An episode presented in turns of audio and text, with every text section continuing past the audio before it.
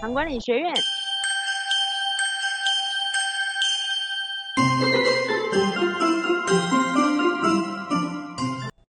好，大家好，呃，我是袁仁俊医师。呃，记得我们之之前谈过了，我们谈那个肥胖啊，用 BMI 去看啊，然后用这种呃呃身体的你的体重的变化去看看你的肥胖改善的情况。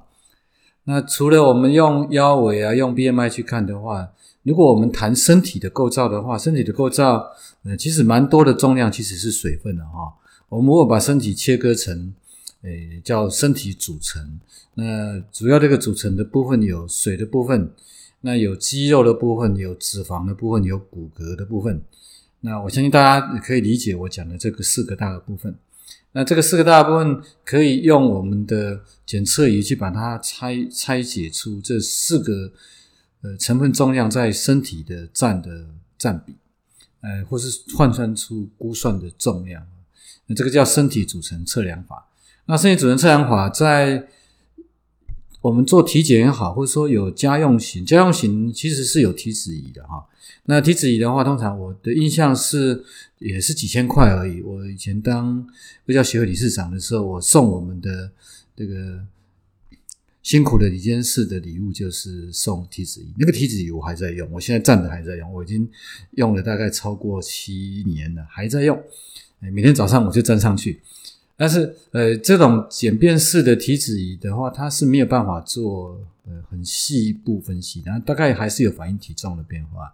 那体脂的变化，呃，也许精准度还是有问题。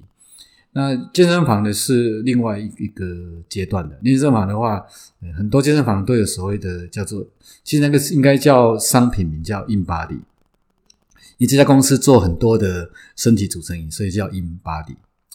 那 InBody 的话，呃，如果我们拿来做医学检测的话，那就要到有科学论证，它要跟对比的方法要够准的，那叫 DESA，DESA 就是呃双能量的 X 光的那种测量的方式。那那种测量测量方式的话，通常一般的体检也有做。那如果我们比较用呃身体组成测量法的话，那个是不需要做辐放射呃放射线辐射防的防护的。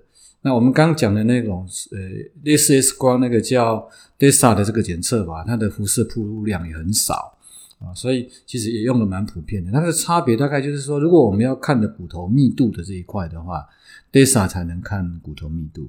那我们一般的身体组成测量仪是没有办法计算骨头密度，最大差别在这里。那精准度当然 DESA 会优于做呃一般的 InBody 的这种体脂测量仪，但是。呃，如果以 DESA 来讲，我们都一定要进到体检机构，或是进到医院去。那我们也不可能常态那样检查。那在对比，如果我们去看肌肉脂肪换算的准不准的话，这种 InBody 这个其实是用利用电的原理去换算。那这个原理算出来，它对应用 DESA 去看，它在科学上的准确度还是可以得到一定的我们需要看的这些数据。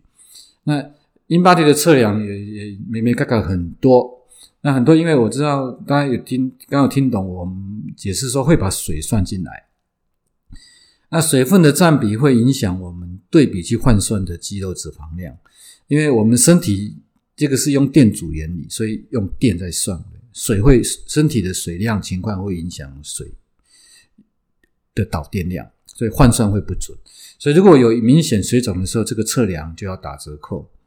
那我会建议，如果我们常态做这个 InBody 的检测，那如果我们开始做这个 InBody 检测的时候，我都建议用三到六个月，不要慢过六个月啊，当一个呃连续性的测量的对比。那这个连续测量的对比，我们就可以看到，诶例如我的肌肉总量是多少。那我的脂肪总量是多少？那我各分部位的骨骼肌的量是多少？那如果我要呃练大腿，那大腿的肌肉有没有长上来？这个要高阶测量仪才有。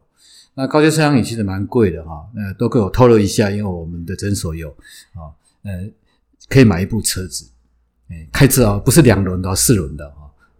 所以，如果我们开始做那个身体组组成测量仪的时候，呃，我就会建议大家，如果愿意去投资这件事情的话，你对身体所谓的肥胖情况、那肌肉脂肪的情况、那改变的情况，你会真的比较能够掌握啊。